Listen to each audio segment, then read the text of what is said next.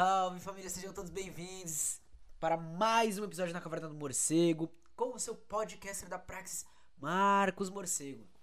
Não esqueça de seguir nossas redes sociais, arroba morcego, underline, marcos, underline. Também seguir o Rô, arroba Comuna Bicha, que também tá na Twitch, como Comuna Bicha. E também ibamecorp.com.br, que é onde a gente solta é, os episódios, além da, das plataformas normais. Mas também tô postando sempre uns textos lá. Não esquece, se você puder, o apoia-se do canal apoia.se barra caverna morcego e o pix mpbl97531.gmail.com você vai estar contribuindo aí com este projeto. Também queria falar que agora a gente tá no TikTok, no Kawaii, a gente tá em todas as... Tá ligado? É só agitação e propaganda o tempo todo lá e pá, não sei o que. A galera do Left TikTok aí começou a colar com a gente, né? O João Herbelo, o Duca. Então o bagulho tá louco, o bagulho tá fervendo. Mas, é, continuando, só deixa eu ajeitar meu microfone. A gente vai hoje trocar uma ideia sobre o legado de Karl Marx. Bom, quem tá ouvindo no podcast vai ter visto na, é, na chamadinha do episódio, né? Quem tá vendo em live também já viu que o nome da live é esse. E aí, é, frisando para quem vai estar tá ouvindo no podcast, porque não viu falando na live, mas o livro utilizado é o livro organizado pelo Ademar Bogo, Teoria da Organização, da Organização Política, e hoje a gente vai falar aqui sobre Karl Marx, o, um dos, bom velho, dos bons velhinhos, né? É... Ah, eu odeio isso porque não apareceu quem me seguiu. Calma aí, família, eu vou pesquisar aqui quem me seguiu. Seja bem-vindo, Hell Hero Z. Eu não sei se fala assim, mas é isso. Uh! E também teve T-Hero 22. Seja bem-vindo também, camarada. É... Então vamos lá falar sobre Karl Marx Karl Heinrich Marx nasceu em Trier, no sul da Prússia, né? É, no sul da Prússia Renana, na Alemanha. Inclusive, Renana, se não me engano, é um dos o nome dos jornais que ele escreve, né? Na Alemanha, em 5 de maio de 1818. 5 de maio de 1818. Sabe o que é legal? É, eu, eu, assim, o Marx e uma pessoa que eu gosto muito, ela faz aniversário dia 4 e o Marx faz aniversário dia 5. E eu só consigo lembrar o aniversário do. É, né? Se eu penso, tipo, ah não, o aniversário dela é tal dia, eu consigo lembrar o aniversário do Marx. Se eu lembro do aniversário do Marx, eu lembro do aniversário dessa pessoa. É impecável, mano. É impecável. Assim, é, é a melhor tática para utilizar. Utilizar o papai Marx como referência. O pai, Hirschel Marx, era, advoga era advogado politicamente instruído. Admirava a Revolução Francesa e os pensadores do século XVIII, como Rousseau e Voltaire. Cara, é, aqui entra um ponto muito importante, né? Porque já cita a admiração do pai do Marx pela Revolução Francesa e por Rousseau. É, Voltaire, não, não, quero, não quero usar ele agora. Mas o Alisson Mascaro, ele vai falar. É, gente, é, o Marx, ele não se desenvolve pelo pensamento de Hegel. Porque o Hegel, ele, ele faz justamente a oposição de Hegel. O Marx, ele não é, é tipo um passo à frente do Hegel. Tá ligado? Ele não é o simplesmente o oposto do Hegel. Mas qual era o pensador mais à esquerda? O pensador que é, tinha propostas, entre aspas, mais radicais naquela época, né? Que era analisado, que era estudado e não sei o que. Era Rousseau. E aí o, o, o Alisson Mascaro, ele é genial, mano. Porque ele vai olhar e falar, você não vê o, o Marx citando Rousseau pra lá e pra cá, não sei o que, você não vê. Você vê ele criticando Hegel e pá, não sei o que, não sei o que. Só que a pessoa que traz a abordagem é, mais próxima e que muitas vezes ele tenta superar é Rousseau. É, que é, ele consegue superar, né? Porque, vamos lá, né? É, o Rousseau, ele ainda tem diversas limitações. Mas é interessante pensar nisso, porque realmente, tipo, a gente não lê Marx e fala, nossa, o Marx e Rousseau aqui falando de. É, né, o Marx, Marx ele vai dialogar com tal texto de Rousseau e pá, não sei o que. A gente não vê isso. Só que ele dialoga bastante. Aí, é, a mãe do Marx era de origem irlandesa, a Henriette Prisberg, e ambos eram judeus. É, ambos os, os, pais de Marx, né?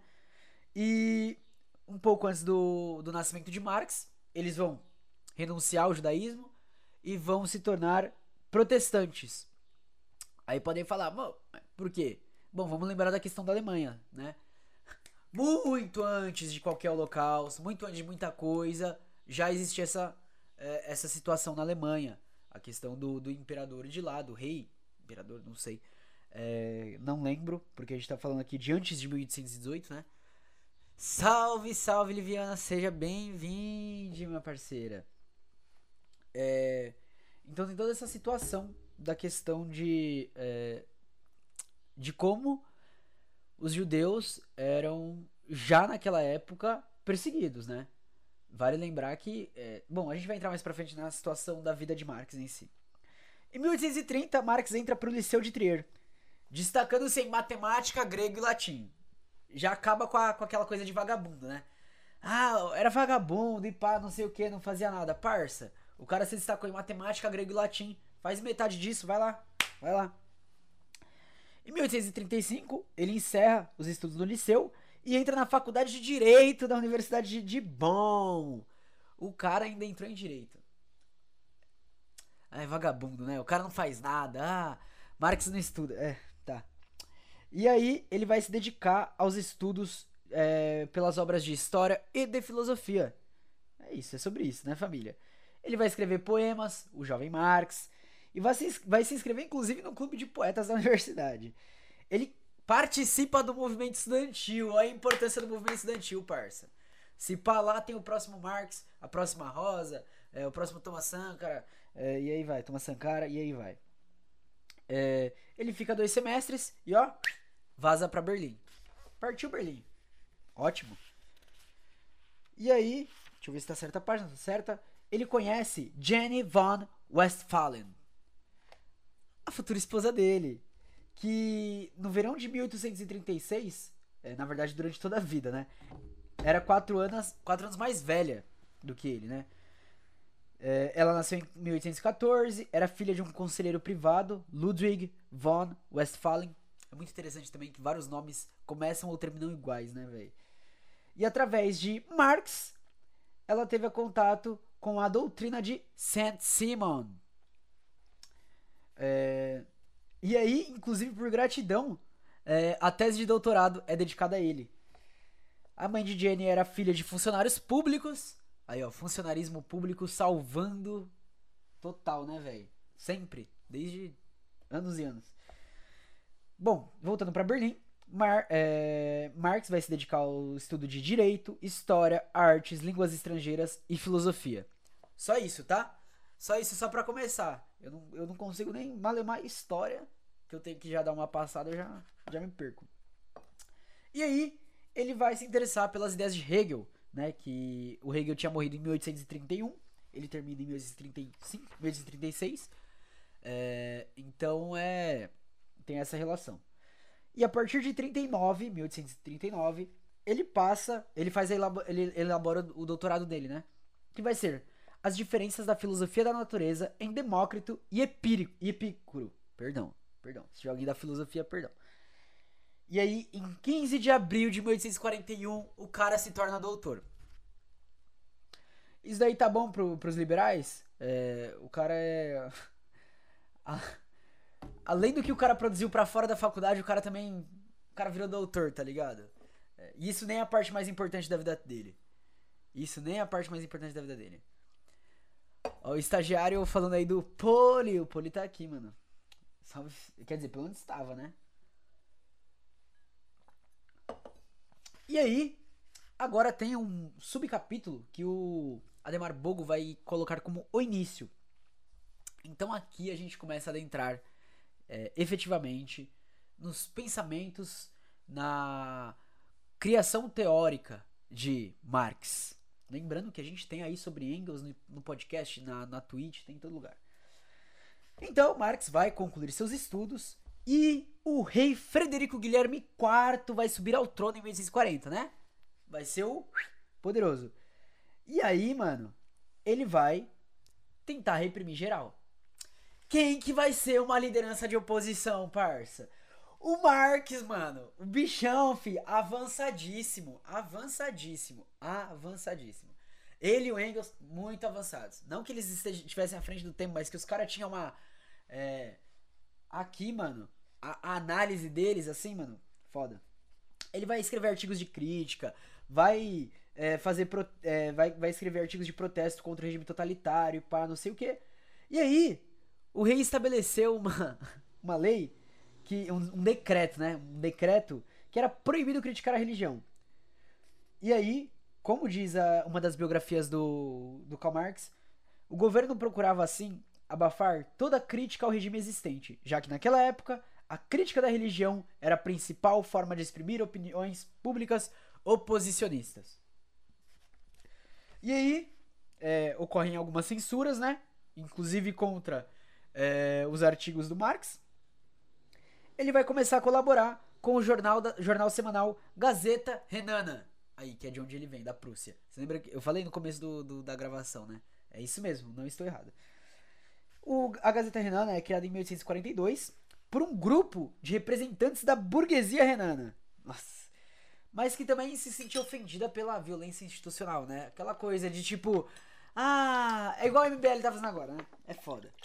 É, ele vai iniciar como colaborador. Em cinco meses o cara se torna chefe da redação. Ai, mas o Marx não trabalhava. Trabalhava também, família. Trabalhava também. E aí, é, em alguns meses, o jornal quadruplicou sua tiragem. Efeito Marx, parça. Esse é o bagulho. Só que em 31 de março de 1843, o jornal é fechado. Salve, salve, Liviana. Muito obrigado pelo Prime. Dois meses com a gente. Muito obrigado. Ai, que da hora. É, em 1843, o jornal é fechado. Ou seja, o Marx não era vagabundo, como tanto falam. Mas quando o cara arrumava um emprego, era fechado. E isso acontece repetidamente. Dele ser é, expulso do país, dele é, ser obrigado a parar de trabalhar. Inúmeras e inúmeras vezes, mano. Inúmeras e inúmeras vezes. É, ele já, né, desiludido, sai do país. A ideia era publicar mais revistas e tal, só que para fora, né, em outro país. E ele falava que ele acreditava que a revolução estava próxima. É, afirmando que o navio carregado de imbecis navegava para o destino final. É isso, né, parça? Essa burguesia idiota aí, ó. No mesmo ano, 1843, ele se casa com a Jenny. E ele passa na região, ele passa é, alguns meses, de maio a outubro, na região Krusnat. Kreusnat. Não sei onde fica isso, não tem aqui indicando o país e tal, mas ok, nessa região. E aí ele vai se empenhar na elaboração de contribuição à crítica da filosofia do direito de Hegel. Escrever um bando de coisa igual a ser vagabundo. É verdade, né? É, o Poli falou uma coisa muito real. Porque, tipo assim, eu tô na faculdade, eu tenho trabalho toda semana, eu, eu tenho aula à tarde e aula à noite. E a galera chega e fala: Nossa, mas você só faz faculdade? Vai lá estudar pra mim então, parça. Vai lá. Não, vai lá. Vai lá escrever resenha, vai lá fazer fichamento, vai lá tentar colocar uma iniciação científica. Cola lá no meu lugar. Ah, tá de tiração, parça. Tá de tiração. E aí, é, no livro Contribuição à Crítica, Crítica da Filosofia do Direito de Hegel, ele vai procurar desvendar a relação entre Estado e sociedade civil, entendida como interesses privados. É, para quem quiser um aprofundamento nisso, tem o texto do Jaime Osório, é o Estado no Centro da Mundialização, e ele vai puxar alguns pensadores para refletir sobre isso. Gramsci, Pulantzas. Então, é, lá tem algumas referências, e aí você vai parar em Gramsci, em Pulantzas, e mais uns 3, 4 pensadores sobre isso, tá? Ele também vai estudar a história de diferentes países: Inglaterra, França, Alemanha, Estados Unidos, Itália e Suécia. E aí, justamente, para entender o desenvolvimento dos regimes políticos. E essa é uma coisa grandiosa do marxismo, né?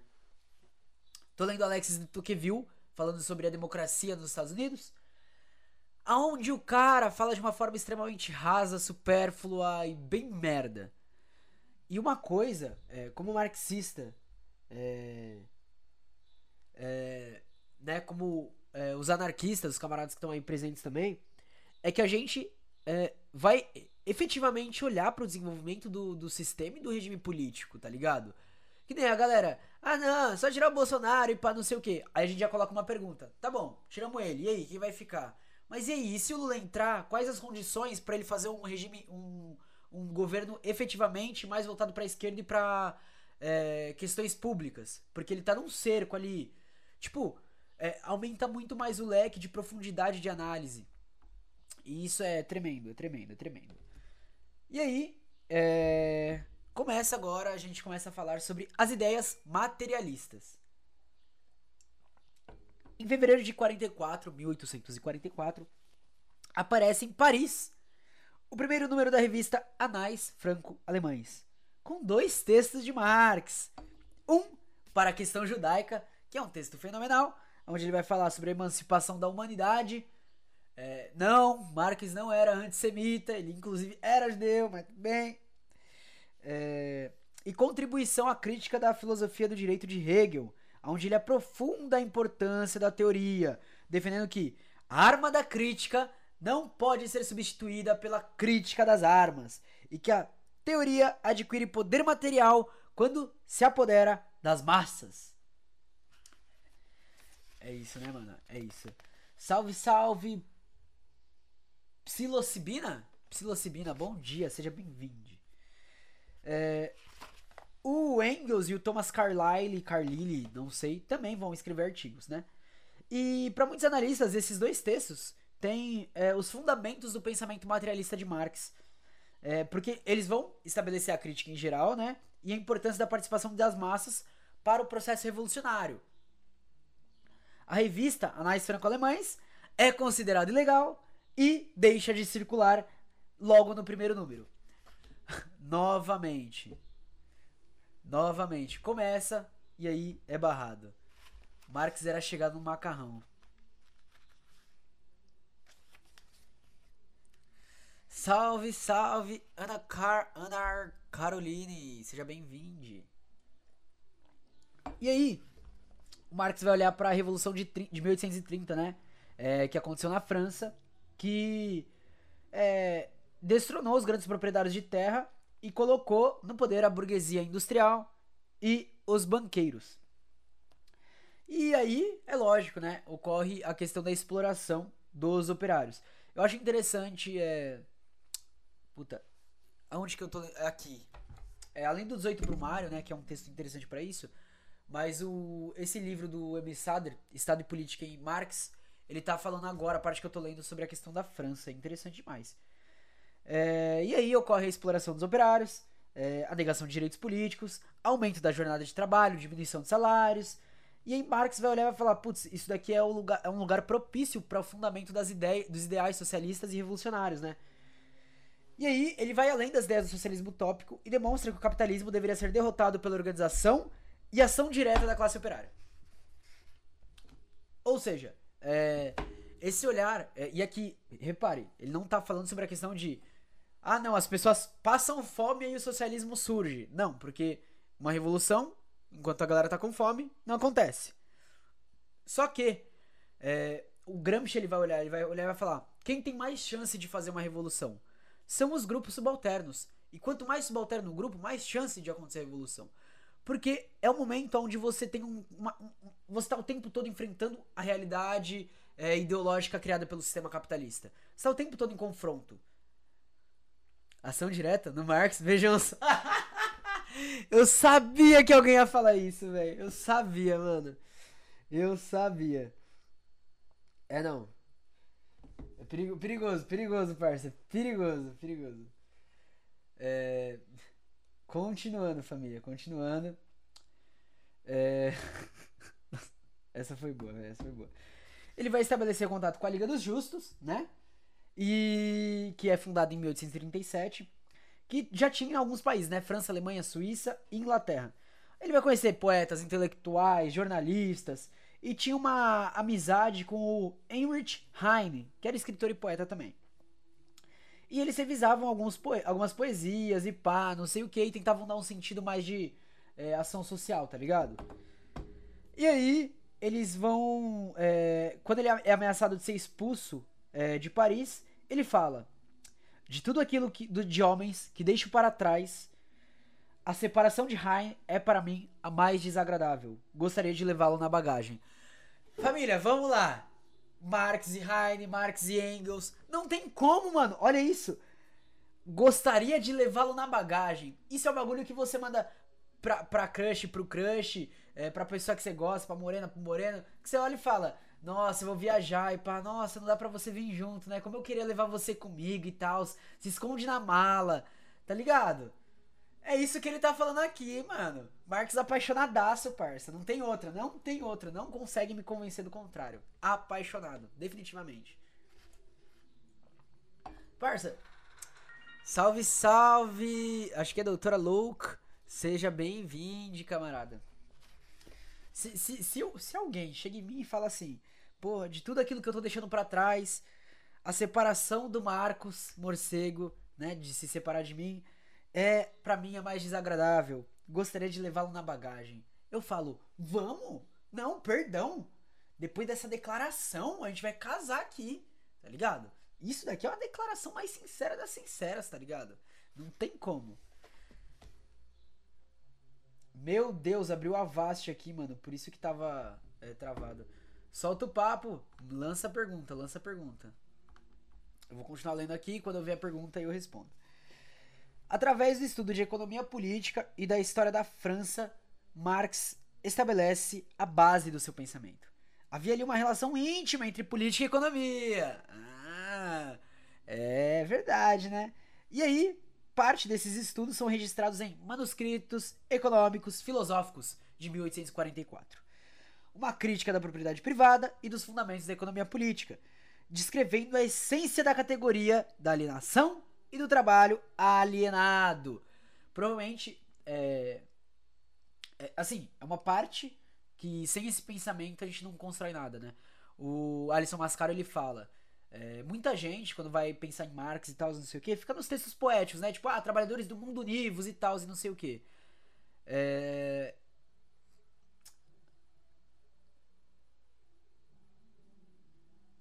E aí ele vai desenvolver. É, essa parte é muito importante. Mano, o Poli, eu acho que o Poli reparou minha cara, né, velho? Ai, ai. Não, eu vou ler a pergunta, mano. Você concorda com o comunismo?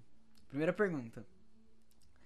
Bom, é, o personagem aqui do, na minha tela, ele tem inclusive uma foice e um martelo. Acho que quanto a isso não há dúvida. Preferir uma economia socialista ou capitalista liberal? Véi! Por que que tá acontecendo isso hoje num dominguinho, mano? Aí é foda, velho. Aí é foda, mano. Ah, não.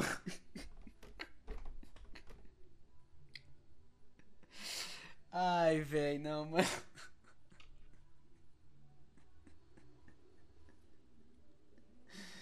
Ai. Ai, vou meter marcha, vou meter marcha nos textinhos aqui. Não, eu me perdi total, velho. Bom dia, Batata Comunista. Seja bem-vindo, camarada. Aí, mano, tá ligado? Todo mundo tem nome comunista liberal na economia, conservador nas costumes. Para, velho. Não, ou. Oh, vai, vai, o pessoal da, do podcast também vai ouvir isso porque foi muito bom, mano.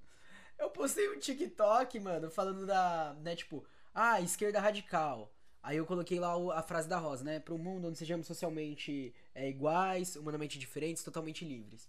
Aí a direita, não, porque se é pobre tem que se fuder mesmo, pá, não sei o que. É pobre porque quer, ok. Aí um cara comentou.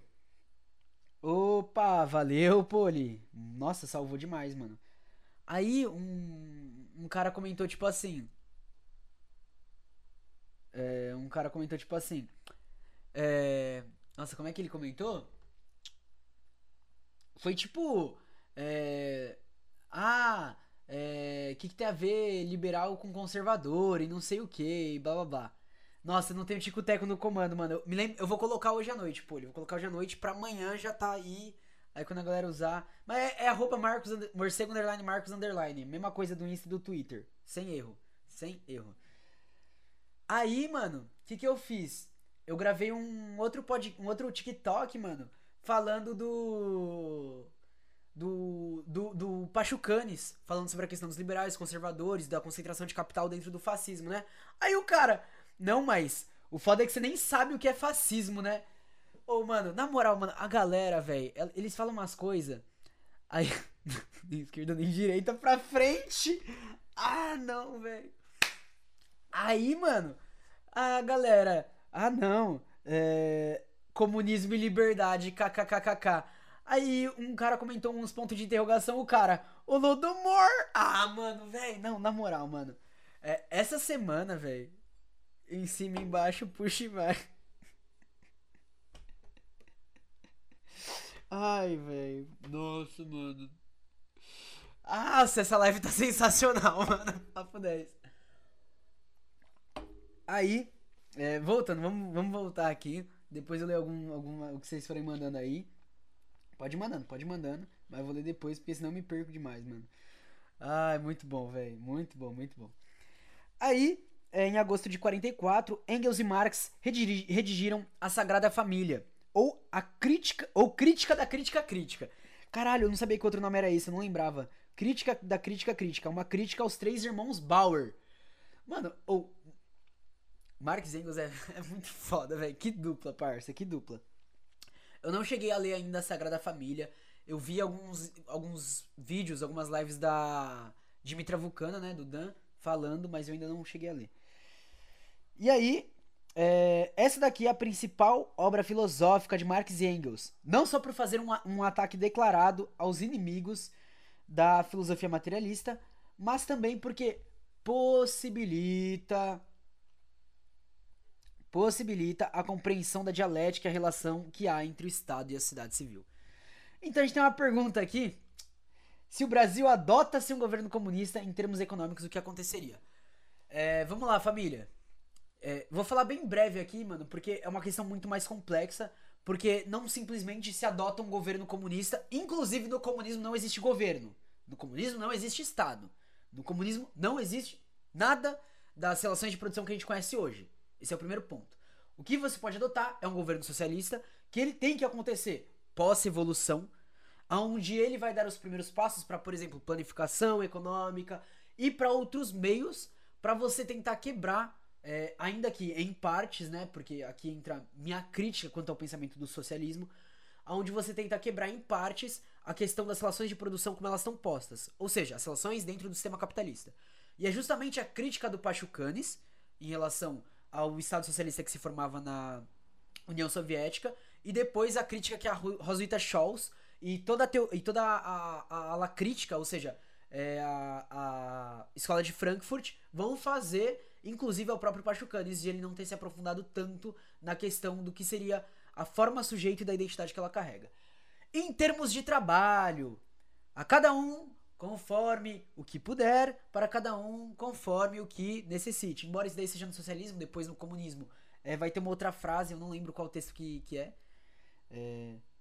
Ou, alternativamente, uma substituição das estruturas políticas centristas por uma forma de confederalismo democrático a partir das bases. Essa é uma outra opção. A, a Rosa e o Florestan Fernandes, eles vão olhar e vão falar, ok, ditadura do proletariado. Só que ela não pode concentrar tudo. A gente precisa de uma maior radicalidade quando a gente passar para o socialismo.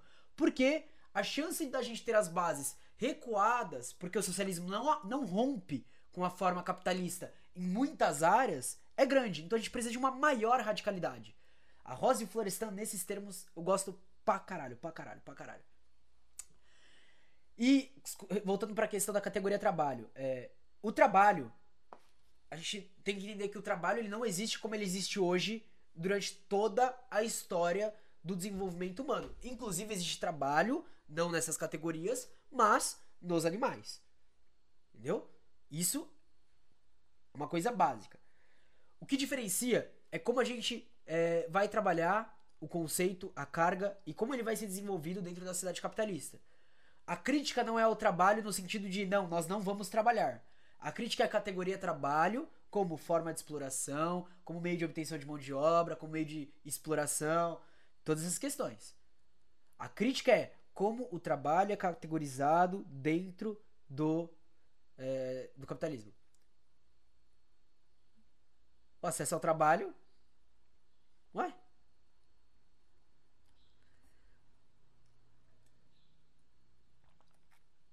Antes da sociedade capitalista, tinha gente trabalhando, por exemplo, com a terra.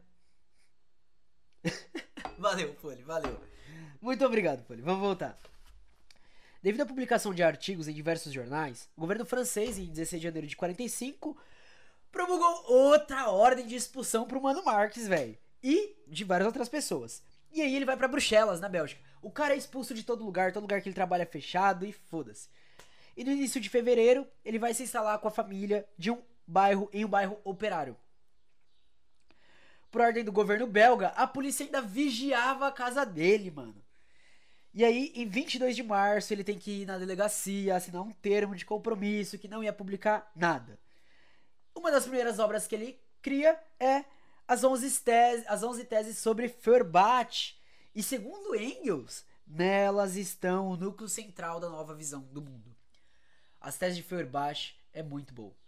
Opa, fechou estagiário. Depois eu mando. Eu não sei se alguém vai abrir live mais tarde, mas provavelmente por enquanto eu só sei de você. Eu mando para você depois, fechou? Boa tarde. É, a convite de Engels, no verão de 45, Marx decide conhecer a Inglaterra, aonde ele vai é, se impressionar com as condições, com os, com os estudos do sistema econômico, né? E é interessante, muito interessante, porque, tipo, o Capital toma a Inglaterra como base em muitos e muitos e muitos, muitos, muitos capítulos, né? É, inclusive a Rosa vai falar sobre isso quando ela vai falar sobre é, acumulação do capital, né? Ela vai olhar, ó, ele, ele olhou pra Inglaterra especificamente por causa disso. Ela vai olhar. E aí ela vai olhar e vai falar, só que a gente precisa de uma coisa que a gente consiga aplicar aqui. E aí ela vai começar a puxar. E aí ele permanece seis semanas na Inglaterra é, para fazer o ciclo dos elementos da sua elaboração, né? Para fechar. E aí ele vai, vai né, estudar sobre a questão da economia industrial e papapá. Pá, pá. E aí, em 1840, surge um movimento político. É, ele, ele, ele. Não, calma aí. Surge não. Perdão. Eles entram com, em contato com o movimento político que já tinha 50 mil membros. Em 45, 1845, eles in, iniciam a elaboração dos dois volumes é, dedicados à crítica da, ideologia alemã, né?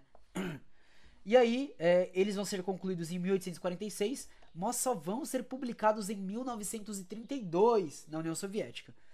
É, e aí, é, esses fundamentos servem de base para a miséria da filosofia e o manifesto do Partido Comunista. É, uma coisa que o Mascaro fala, que ele gosta muito do Altzer, né? Ele é altzeriano. É altzeriano que ele é? Sempre confundo. É, altzeriano. E aí ele fala que ele gosta muito do Altzer porque o Altzer ele vai separar os, os textos do Marx em duas é, linhas, né? Uma linha de textos é, mais propagandísticos é, que são do Jovem Marx, são textos mais poéticos, e outra linha de textos científicos, de textos que são essenciais. E aí, mano, o, o, o Mascaro, ele, o Mascaro, ele é a pessoa que mais desce o pau na esquerda brasileira. Assim, tipo, em aula, no meio de uma aula da USP, o cara mete essa. Todos os meus professores são liberais. E ele mete essa, é muito, muito da hora. E aí ele fala: é, galera, a maioria dos partidos, a maioria dos partidos é, tem como base só os livros poéticos e não pega os livros científicos para trazer as discussões para formação política, para formação militante para atuar na prática. Ele desce o pau, ele desce o pau. E eu fiquei tipo, mano. Parça, meteu essa? Ah, não. Ó o Casé, mano. Ô Casimiro, vem, vem gravar, vai fazer uma live comigo, parça. Na moral, vamos jogar um. Não sei, qualquer coisa, mano. Sei, eu racho o bico com você desde sempre, parça.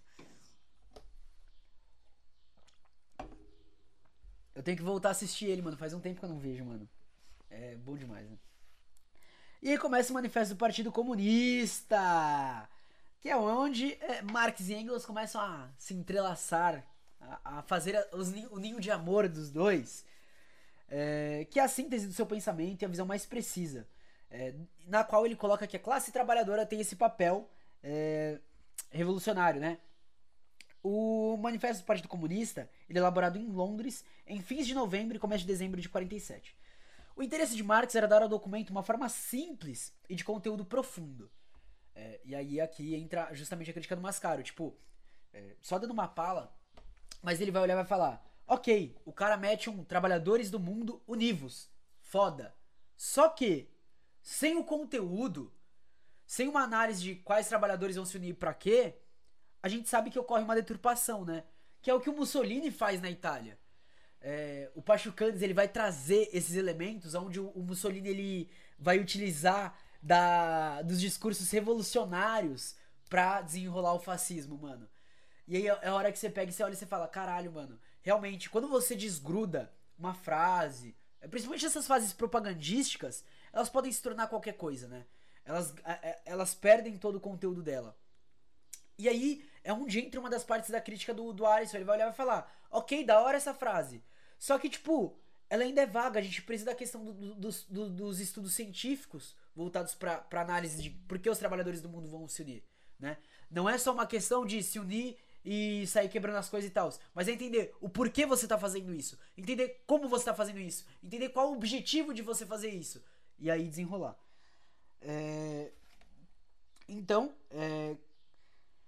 ele vai fazer e vai ser impresso é, para os membros da Liga dos Comunistas da época. É, para entender melhor, tem que ouvir o episódio do Engels, tem que ver a live do Engels, porque é lá que a gente começa a falar sobre isso. A contribuição que o manifesto deu naquele momento para a organização política da classe trabalhadora foi imensa. Ele, né, no meio daquelas revoluções burguesas, lembrando, Alemanha ainda não tinha acontecido, Rússia ainda não tinha acontecido, ou seja, estava nesse processo. França tinha acabado de acontecer. É, sabe, ainda não tinha um projeto de tipo, porra. É...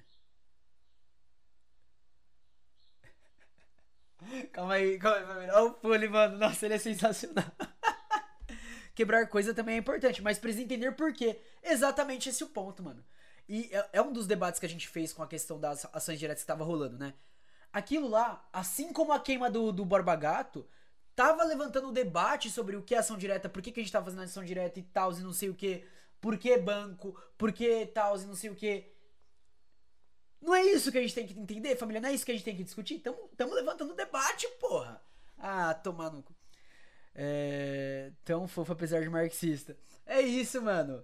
É, anarcos e comunistas estão se mamando. Ô, amando. É, bom dia, Lucas Valente 2. Seja bem-vindo, compa. Tem que ter um entendimento. É isso. Porque a partir do momento que é, você entende o porquê tá fazendo isso, é, você entra realmente numa crítica revolucionária. Mamando assim, ai, para, família. Safadeza essa. Oh, é domingo, nem meio-dia, família. Ó, oh, hoje é dia de família aqui, ó. Entendeu? Marx e Engels estão se mamando também. Oh, é... Vamos lá, vamos continuar aqui, né? E aí, é, para facilitar a exposição, é, ele é dividido. O manifesto é dividido em três partes, né? Burgueses e proletários, proletários e comunistas e literatura socialista e comunista. e aí, eles começam anunciando uma frase. Porra, eu não sei se meu mano João, João Herbela tá ouvindo, mas. Um espectro paira sobre a Europa. O espectro do comunismo. E no Brasil também, né, família? Pelo visto, a gente tá aqui rondando. E aí, é, essa conclusão ela sai por causa da, da efervescência, revolu efervescência revolucionária, né? A gente teve movimentos dos trabalhadores que começaram a surgir em massa um atrás do outro na Europa. Ainda de forma é, não tão desenvolvida, ainda sem um ideal de ruptura com o capitalismo, em alguns lugares sim. Mas, por exemplo, é, me parece que o socialismo cresce. é isso. Mas, por exemplo, quando a gente pega alguns anarquistas dos anos 1800, eles já estavam falando sobre isso. Tá ligado? Até os socialistas utópicos, por mais que eles não tivessem falado da revolução violenta, proletária pá, não sei o quê, eles já estavam dando uma pala de ó, esse sistema é uma merda. Assim como o Engels já estava falando um tempo antes, assim como o Marx passa a desenvolver, assim como uma caralhada de gente começa a desenrolar. E aí, é, aí ó, justamente, olha o que, o que fala no livro, né? Isso fazia com que as monarquias acusassem qualquer iniciativa como uma ameaça comunista. Mas por outro lado, os trabalhadores ainda estavam confusos ideologicamente, incertos e indecisos sobre o papel que deveriam cumprir. É isso. A, a, essa, essa ideia revolucionária, por mais que algumas pessoas já estivessem desenvolvendo pontos e pontos e pá, não sei o que, ela ainda não tinha adquirido um caráter de, ok, agora a gente pode partir. E isso é desenrolado é, não só pelo Marx, mas é, eu sou marxista, então perdão aos, aos camaradas anarquistas daqui, mas é desenrolado pelo Marx de uma forma brilhante. E aí, para elaborar o manifesto, o texto Princípios do Comunismo serviu de base. Vai lá ouvir, vai lá ler, família. Tem no marxistas.org, tem aqui na live, tem no podcast, quer dizer, vai sair amanhã no podcast. E aí, é, a primeira parte, burgueses e proletários, compreende do início até a décima terceira pergunta. A tese central está na, frase, na primeira frase. A história da sociedade se confunde até hoje com a história das lutas de classes. Pei, um tiro no peito já, de cara. E aí, é, eles vão resgatar desde o escravismo, escravismo antigo, não escravismo agora, embora em algumas partes eles falem do escravismo é, atual, principalmente no Capital, no capítulo 24, Marx fala, é, eu achei legal. É não legal a, essa questão, mas tipo, ele trazer o, e os elementos que ele traz para análise, tá ligado? E aí, é, eles vão contestar, né, que a burguesia de hoje é resultado de um longo processo de desenvolvimento e de uma série de revoluções. Família, a burguesia cortou cabeça de geral, parça. Cortou cabeça de geral. E cortou com o povão, falando, não, é nós e nós. Aí depois foi lá e meteu o pé na bunda. Você sabe o que a gente faz com vacilão, né, parça? Quem é de quebrada, quem é de favela, quem é de, um, de uns lugares mais precarizados, tá ligado? Vacilão. Talarico tem canela raspada, parça. Talarico tem canela raspada. Esse é o bagulho. Esse é o papo. Só, só tô dando uma, uma. Tá ligado? Ah, os caras cortou a cabeça, quis fazer um bagulho mais silencioso. Vamos fazer ele sofrer um pouquinho mais. Não, brincadeira! Twitch, não. Relaxa, Twitch. E aí, é... a, a, essa sociedade né, é capaz de transformar o médico, o jurista, o padre, o poeta, o homem da ciência em trabalhadores assalariados. E de fato, e muitas vezes é, uberizados, né? Como a gente tá, tá vendo acontecer esse processo hoje. E aí, dessa forma, ela só pode existir se constantemente revolucionar os meios de produção e, portanto, as relações de produção e com elas todas as relações sociais. Vamos lá, família. É, o capitalismo surge é, né, naquela fase pré-capitalista, mercantilismo, aí vai se globalizando, vai virar liberalismo, estado de bem-estar social, neoliberalismo. Agora a gente está tendo esses processos de uberização. Ele precisa disso. Precisa de estar tá extraindo o mais valor, de estar tá explorando, de estar tá sugando até nossa alma. Dizem que o tu é um demônio. Pensei no Tuê, mano. Não sei por quê.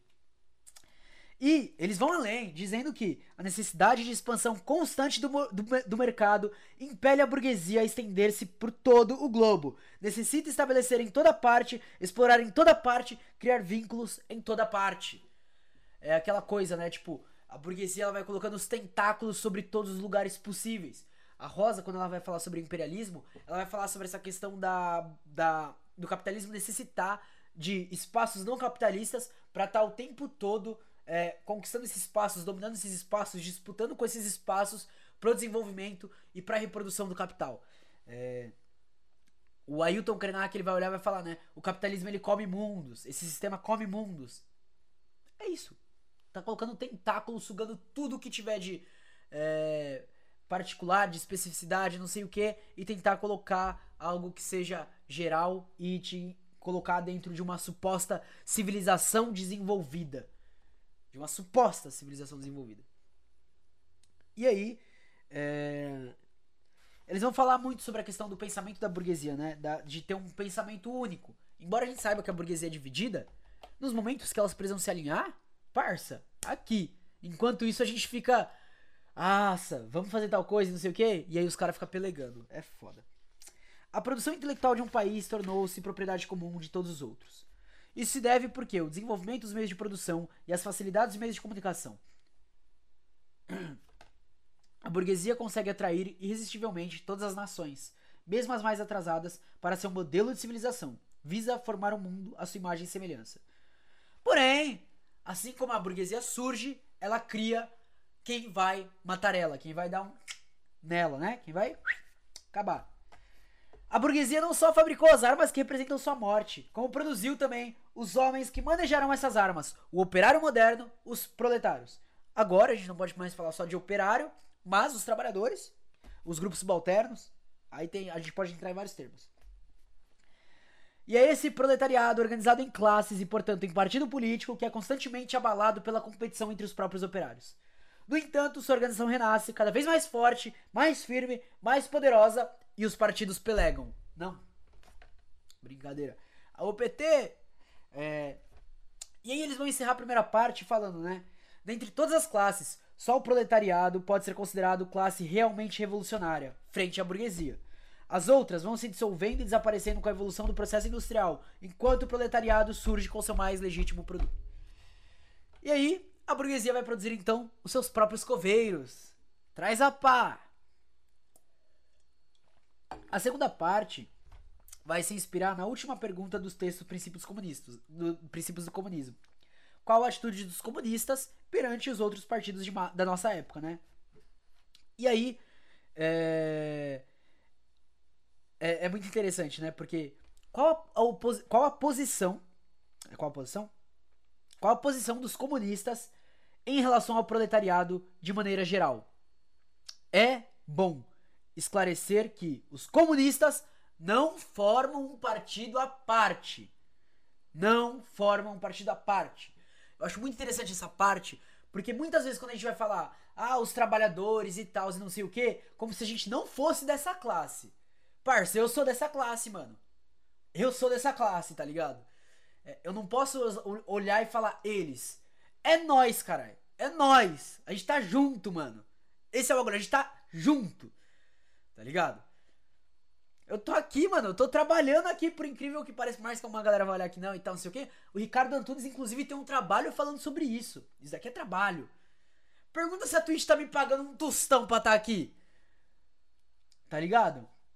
Pergunta se, se algum patrão descobre que eu tenho esse podcast aqui, esse, essa live e tal, não sei o quê, vai me contratar. Não vai, família. Não vai mais nem fudendo. Mas nem. Só se. Só se ele for comunista e for, tipo, não for grande empresário. E, inclusive, é interessante porque os comunistas não vão se opor aos outros partidos operários. Crítica, ok, mas oposição, não. É, a resposta se diferencia daquela que Engels deu, né? Porque é, vai esclarecer que comunista não é um partido, mas uma atitude político-ideológica. Puta. Ai, que delícia. Os comunistas constituem praticamente a fração mais decidida dos partidos operários de cada país, a fração que se, opõe, que se põe em ação às demais. Teoricamente, tem sobre o proletariado a vantagem de compreender mais nitidamente as condições, o andamento e as finalidades gerais do movimento operário. Salve, salve, Cardoso da Seja bem-vindo, compa. Eu achei interessante o termo colocado aqui. Ele coloca a fração mais decidida do proletariado. Não é a fração mais avançada, mais inteligente do proletariado, como algumas pessoas colocam. Mas é a fração mais decidida. Por quê? Porque tem o, tem o consentimento do que tá fazendo e por que tá fazendo. Isso não é sinal de, ok, somos mais inteligentes. É um sinal de entender o papel histórico a partir de uma análise. É, e aí a gente tem alguns métodos que vou utilizar, mas aqui no específico materialista histórico dialética. Tá ligado? Mas, como diz o Galo, o trabalhador tem o capital marcado na pele. Basta saber como ler isso daí. E é um bagulho muito real, mano. Muito real. É, quem tem amigo que, por exemplo, antes fazia faculdade para não sei o que e agora tá trabalhando, é, por exemplo, numa faquine da vida e era conservador pra caralho. E agora você olha e você, ele, toda vez que ele te vê, ele fala, mano, a gente tem que parar aquela, aquela produção e pá, não sei o que, mano. Não dá pra ficar daquele jeito, não. Você olha e você fala, não tem como, mano. A hora que o bagulho pega, você sente. E aí você precisa, né? E, e, esse é o nosso papel como revolucionário, né, mano? De estar tá ali, sendo ponta firme, trocando a ideia, entendendo a realidade da pessoa e ajudando como puder, inclusive ajudando a ler o capital que marca a pele dessa pessoa, mano. Porque a gente também não nasce sabendo do bagulho. Né? Vamos, vamos, vamos olhar pra pedagogia do Paulo Freire, tá ligado? É um bagulho aqui, ó, dessa troca, mano. O camarada Snipes, salve, salve, Snipes, não sei se você tá na live, trocou uma ideia com o Galo Final de semana agora, mano. Final de semana não, semana agora, mano. E cara, eu não sei se já tiveram a oportunidade de trocar uma ideia com ele. É um bagulho surreal, mano. É um bagulho surreal. É um bagulho surreal. Tipo, você sente, mano, que o que o cara tá falando, por mais que muitas vezes é, seja contatinho assim com a. Com, com as teorias e tal, e não sei o que, mano. Mas você vê que muito do que ele fala a maior parte da, do que ele fala é da vivência, mano. É dos corre. É da vida, é da luta, mano. E esse é o bagulho foda pra caralho. Continuando. eles vão é, fazer duas diferenças entre o, a, o Partido Comunista, né, os comunistas e outros partidos. Destacam e fazem prevalecer os interesses comuns do proletariado nas diversas lutas nacionais, independentemente da sua nacionalidade. E dois, representam sempre, em toda parte, os interesses do movimento em geral, nas diversas fases da luta da classe operária contra a burguesia. E aí, para trazer que o comunismo não é uma ideia abstrata, eles vão passar dessas explicações políticas para as características econômicas. E aqui que tá o ponto, família. Aqui que tá o ponto. Aqui que tá o ponto. É, é a tese de que não há economia desligada da política. Assim como não há política desligada da economia. É, o comunismo ele vai se caracterizar então pela abolição da propriedade burguesa e não da abolição da propriedade em geral. Seu Uninho, seu Celtinha, é, sei lá, sua Touro. A gente não vai tomar isso daí, não, parça. Ah, sua casinha aí de três quartos. Não é isso, família. Ah, seu sítiozinho onde você cria umas galinhas, tem umas plantação ali, tem duas cabeças de gado. Não é isso, família. Não é isso a gente vai destruir, primeiramente, a gente vai abolir a questão da propriedade burguesa. Por onde você começa? Pelo grande latifúndio, tá ligado? A Rosa, a Rosa, mano, ela vai olhar e vai falar: Galera, não tem por que a gente já sair desapropriando o pequeno produtor, tá ligado? Porra, é uma ideia errada. Como que a gente vai mostrar que a gente tá do lado dele fazendo isso? Não faz nem sentido. Agora, se a gente chega no latifúndio do, do desgraçado, não sei, fala o nome de um latifundiário aí pra nós chegar. Não sei nem se ele é latifundiário, mas é um corno do caralho. O Ricardo Salles. Política e economia continuada por outros meios. Mano, Poli, eu te amo, parça, eu te amo. Latifundiário tá lá de boa pra não sei o que. Desapropria ele primeiramente. Vamos romper com essa forma de propriedade. Cortar a cabeça dele. Oh, é. Vamos mudar a, a, relação da produção, né? Porque a gente não vai precisar estar tá produzindo gado e soja para alimentar é, os cornos da Europa, é, pra, pra, pra deixar a galera aqui passando fome, para não ter comida no mercado, e nem para continuar esse processo de capitalista de, desuman, de desumanização, não, parça. De especismo, né? Eu não, não manjo tanto de veganismo, mas eu tenho um. tô conhecendo a galera ali, então vou utilizar esses termos assim de uma forma bem rasa. Parça, se o bagulho desenrolar mesmo, se o bagulho for fluindo, cara, o pequeno produtor, tá ligado? Ele vai olhar e vai falar, porra, não faz mais nem sentido essa questão aqui do que eu tô fazendo, porque não, não, não vai ser a mesma coisa, tá ligado? As, as relações de produção vão estar se alterando. É, é o momento onde a Rosa fala, a gente não começa por lá, a gente começa no grande. E toda vez que a gente começar no grande e o bagulho, e a gente, e aí ela entra, porque ela vai falar, né? O socialismo ele não tem uma forma específica, não tem regra pro socialismo. Não existe tipo passo a passo exato do que fazer.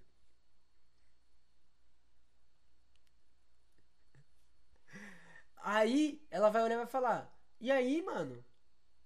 Esse é o momento onde a gente tem que conquistar o trabalhador. A gente tem que fazer o bagulho funcionar. Porque a partir do momento que funcionar, vai significar que a gente vai estar tá rompendo com as amarras do capital. E essa é a parte mais difícil. Porque em diversos momentos históricos a gente teve o regresso quando a gente chega nessa parte. O Pachucanes ele vai falar, por exemplo, da NEP, da União Soviética. Ele vai olhar e vai falar, ó, da hora, porém, a gente precisa ir além, família. Só isso daí não dá. Só isso daí não dá. Corta o pescoço não. O cara não é empreendedor, solta ele com a roupa no corpo que ele esconde na Praça da Luz ele que lute. O Pori dá as melhores ideias. É isso. Brabo, brabo. Vão ver o, as lives do Poli e é isso. Eu me per... Ah, lembrei onde eu parei aqui. E aí eles vão descrever de forma detalhada o que eles entendem por propriedade e trabalho assalariado. Aí, ó, a pessoa que tava perguntando sobre trabalho. Ser capitalista não quer dizer apenas ter uma posição individual na produção, mas desempenhar uma função social.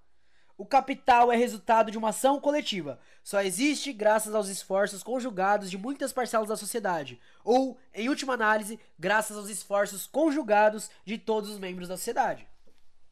Então, o operário produ o que o operário produz não lhe pertence. E por isso a produção se torna capital. Portanto, propriedade que faz com que aquele que detém seja diferente na sociedade. Salve, salve, G. Frank, seja bem-vindo, compa. Se o capital é uma força social, nada mais justo que seja apropriado pela sociedade e não por poucos indivíduos. É isso, cara. Nossa, eu, eu leio Marx, uma vontade de sair. O salário é a condição mínima para que o trabalhador se reproduza. Não se trata de abolir essa forma de apropriação, mas o seu caráter degradante, que obriga o operário a viver exclusivamente para ampliar o capital e em função dos interesses da classe dominante. Isso será eliminado no sistema comunista, pois o trabalho acumulado se transforma em uma maneira de enriquecer e promover a vida do trabalhador.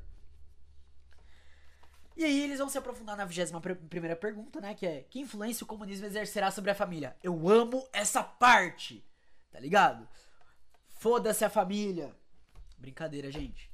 É, indo além do que Engels havia desenvolvido. Eles vão relacionar a constituição da família com a educação.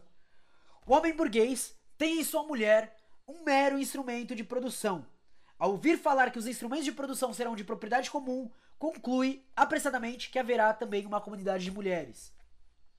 Os burgueses acusavam os comunistas de pregarem a prostituição e a destruição da família, quando, na verdade, eram eles que se apoderavam das mulheres e filhas dos operários e seduziam as esposas uns dos outros. Quem destruía a família dos operários era a própria burguesia. A própria burguesia. O comunismo visa libertar as pessoas e não escravizá-las. Arrepios. Como diz Lenin, como diz Rosa, fortes aplausos, é, aplausos intensos e por aí vai. Eles vão responder a 22 segunda pergunta. É, acusação que pesava sobre os comunistas de que extinguiriam a pátria. Monogamia capitalista. Ô parça, é, eu, eu, eu não vou mais falar de monogamia porque tem uma galera que brota do nada. É, e aí o bagulho fica louco. Quem tem Twitter tá ligado do que eu tô falando, né? Os trabalhadores não têm pátria. Não se pode tirar deles o que não possuem. Ao suprimir a exploração do homem pelo homem, será igualmente suprimida a exploração de nação pela outra. A hostilidade entre países tende a desaparecer na medida que no interior de cada país já não houver classes antagônicas. A evolução tem que ser internacional. As causas das guerras externas estão enraizadas nas diferenças internas de cada país e na dominação, né? E aí, eles vão responder também a 23 pergunta sobre a religião. É... Boa! Aí, ó. Tá lá na Twitch. Vê o VOD do, do Poli sobre monogamia e capitalismo ali. Boa, brabo, Poli. Didaticamente, explicam como se deu o declínio das velhas religiões e a ascensão da religião cristã. É... E como se desenvolve também a luta de classes, é, né? quando uma parte da cidade explorou a outra e, portanto, não é de se admirar que através de séculos, apesar de sua variedade e diversidade, tenha havido certa uniformidade de consciência social, com formas de consciência tenha, é, permanente que só se dissolverão com o desaparecimento completo do antagonismo das classes. Ou seja, é, a questão não é a religião em si. Inclusive, salve, salve, Lorai Shea, seja bem-vindo. É, inclusive, o Chavoso tem um episódio sobre isso. Onde ele traz Rosa Luxemburgo sobre religião. A Rosa tem um texto maravilhoso sobre religião. Onde ela vai falar sobre o começo das igrejas é, protestantes e católicas. Bem melhor do que Weber.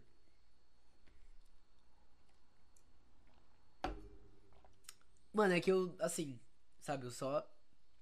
Eu só leio. O que saiu, saiu. Se estiver errado, depois vocês me falam. Se estiver certo, se estiver bom, se estiver ruim, vocês vão me falando. Só li. Só li o nome. Então tá tudo certo, tá tudo certo. É... E aí, eles vão concluir a segunda parte, aprofundando a 18 questão, né? Onde eles vão falar sobre qual o curso da revolução. E em 10 pontos vão estabelecer as, as medidas contra a propriedade privada, o imposto, direito à herança, crédito, transporte, expansão de fábrica, garantia do direito do trabalho, blá blá blá blá blá, e vão desenrolar. Só que é, a, aquela, naquela época a gente tinha uma situação e era pensando principalmente nos países mais envolvidos.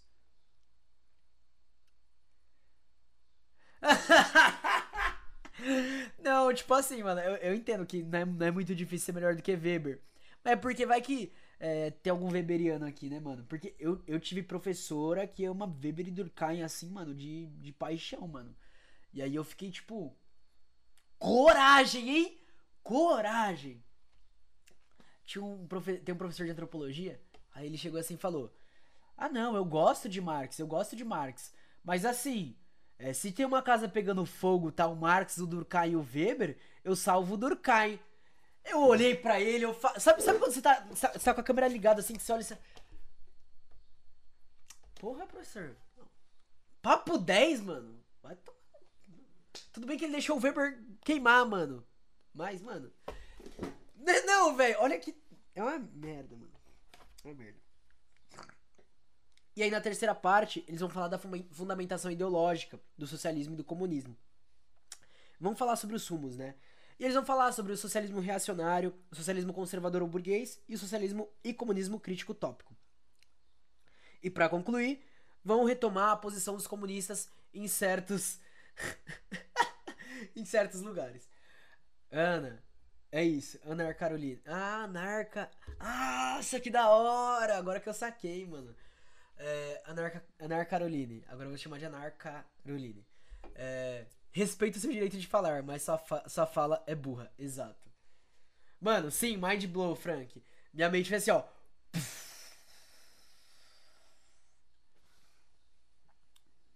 Eu não respeito nem o direito dessa pessoa falar, mas tenho muita preguiça, por razões de muito burro. Você está na maldade hoje, né, mano? Dominguinho do mal, velho.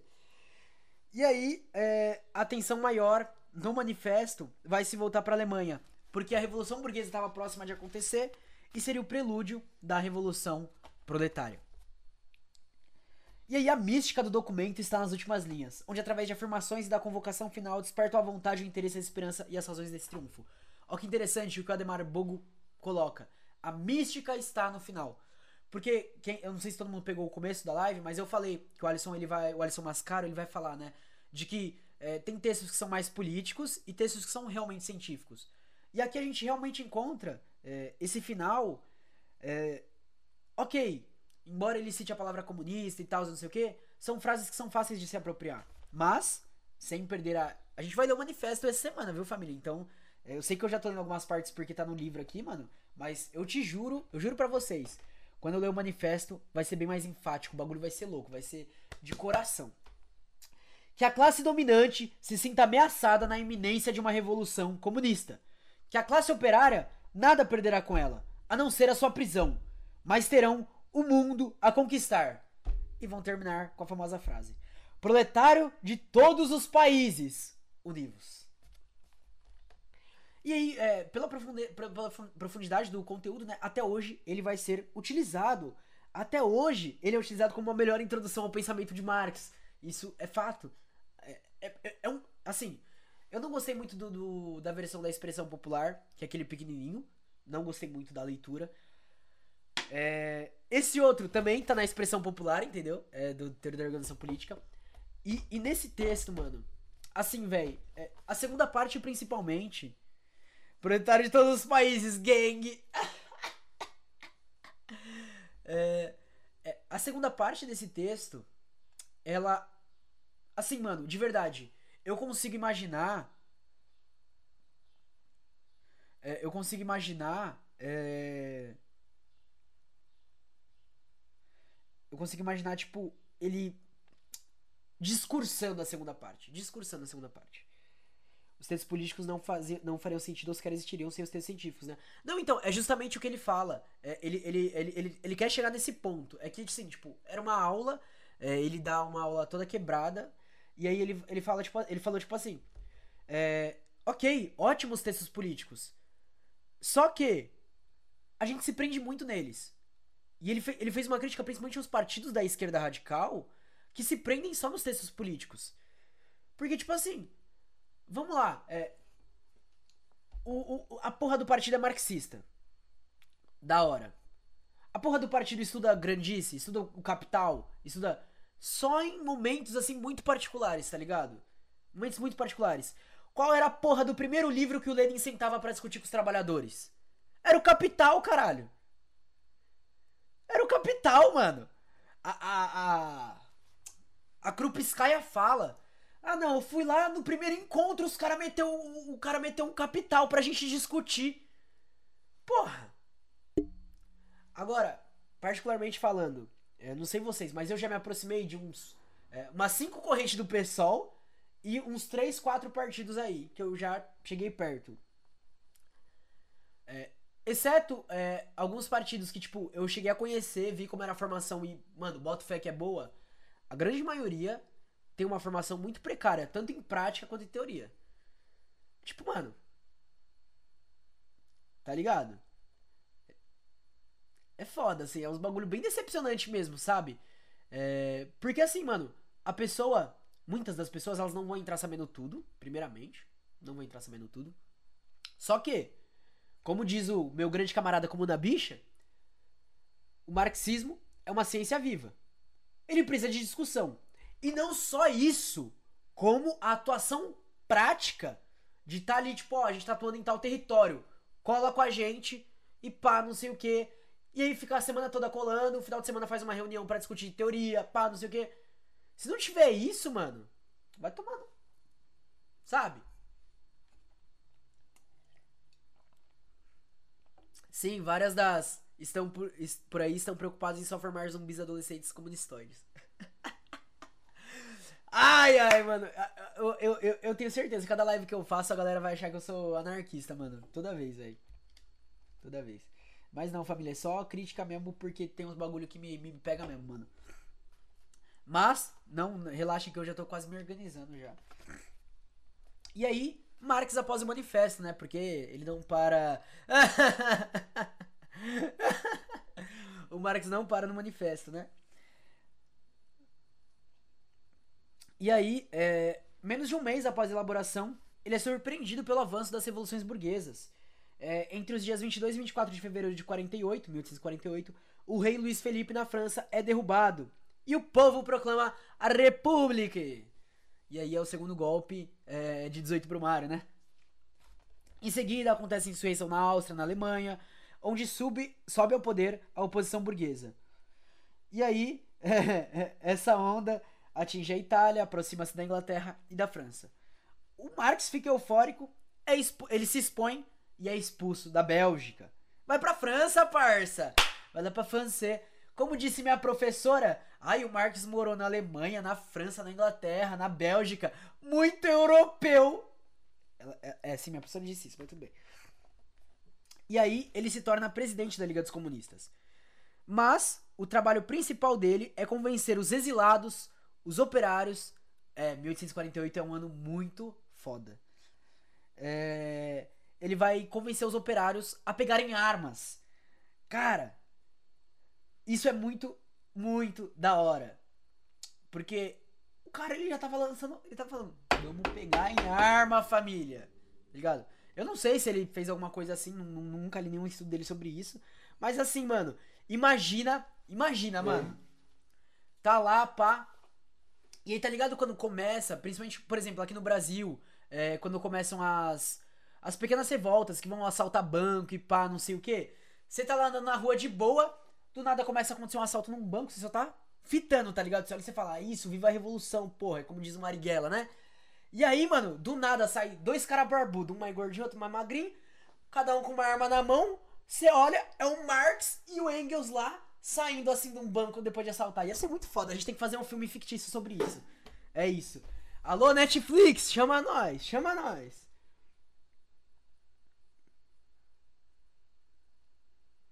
Mano, é. é assim, velho. É, de verdade. É, não só o Marx, mas é, tem muita gente que vai olhar pra ação direta. Só que assim, mano, é, entra na, na, mesma questão que a gente tava falando da questão dos textos do Marx, é como se certas pessoas não fossem lidas. Sabe? Agora, isso, isso é um bagulho interessante. Eu não gosto de me gabar por isso, porque eu não sei se realmente foi um efeito morcego. Mas da metade do ano pra cá, muita gente tá indo estudar Rosa Luxemburgo. Muita gente tá indo da Rosa Luxemburgo. E, mano, começo do ano, quando eu postei o bagulho da Rosa, ninguém conhecia, mano. Ninguém conhecia. Agora, o Discord do Comunidos, que é do pessoal do TikTok, tá estudando Rosa Luxemburgo, caralho.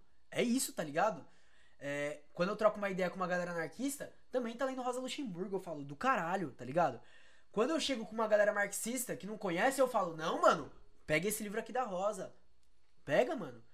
Porque, assim, durante o desenvolvimento dos partidos, da Internacional Comunista, da, de, de, certa parte da burocracia que rolou ali, várias leituras foram proibidas, foram cortadas e tals. E isso é puxado até hoje. Tá ligado? Tipo, mano, eu não sou trotskista, mano. Mas eu tenho que ler Trotsky, caralho. Se alguém quiser me mandar um livro do Stalin, eu leio no, no maior prazer, mano. Porque eu quero ler também, caralho. Tá ligado? E aí, a galera fica tipo, porra, não sei o que, nunca li e tal, não sei o que. Mano, vai atrás de. Tá ligado? A Rosa Luxemburgo tem o livro. É. Puta, o primeiro podcast que eu fiz dela. Uma sociedade socialista. Mano, é um. Sim, tipo, 20 páginas, 25 páginas. Um pouquinho mais, talvez, mas, tipo, não muito. E é um livro foda, tá ligado?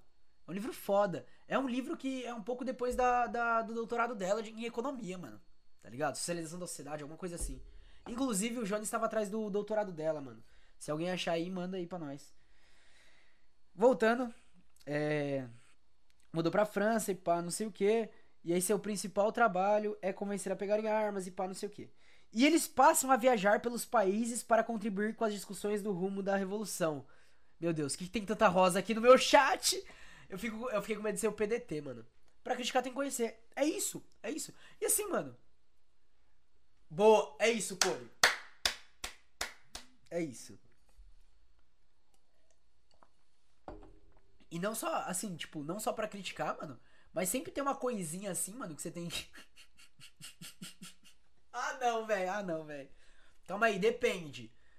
É, se os, se os pedetistas. Os pedetistas geralmente têm um pouquinho de grana, né? Se eles fortalecerem no canal, pode invadir. E aí, é, em 1848, em abril, 5 de abril, eles, mudam, eles vão pra Alemanha, onde eles queriam criar uma, uma organização política de massas, né? É, sendo o núcleo político ideológico a Liga dos Comunistas. E aí, ao chegar em Colônia, requereu a cidadania alemã e consegue. E aí ele traz a família de Paris para lá. Ciro Games sem Games. É, com a ajuda de Engels, ele cria o jornal Nova Gazeta Renana, onde sai em 31 de maio de 1848 o primeiro número. E aí, por ser o presidente, ele vai é, começar a deslocar é, tudo que tá, o que tá ocorrendo, tá ligado? Pra, pra Alemanha, por causa de pontos estratégicos. E aí acontece uma forte propaganda anticomunista. E eles só tinham um jornal para chamar a atenção dos sumos da Revolução Burguesa. Aí começa. O cerco começa a fechar na Alemanha, né? A Alemanha, mano, toda vez é isso, né, velho? É... O Marx ele exagera um pouco nas críticas no seu jornal. E aí ele vai ser é, intimado e perde os direitos políticos. Meu Deus, eu esqueci que hoje tem manifestação do MBL, né, família? Ainda bem que vocês estão aqui, fico feliz com isso, velho. Meu Deus. E aí ele continua com a publicação do jornal e inclusive dando trabalho em, até outubro, em outubro de 1948. É... Mas, né, a gente sabe que cada vez fica mais difícil. Pelo envolvimento político, o jornal já tinha vários processos, vários processos. Em 1849, quando ele volta de uma viagem, ele recebe uma ordem de expulsão de 24 horas. Cara, Tipo, a galera, ah, o Marx é vagabundo, o Marx nunca tinha dinheiro e pá, não sei o que. Imagina, você vai fazer uma viagem a negócios, né? Por causa do seu jornal. Você já tá tomando processo pra caralho. Processo por críticas totalmente válidas. Você viaja, fala, vou lá resolver os BO.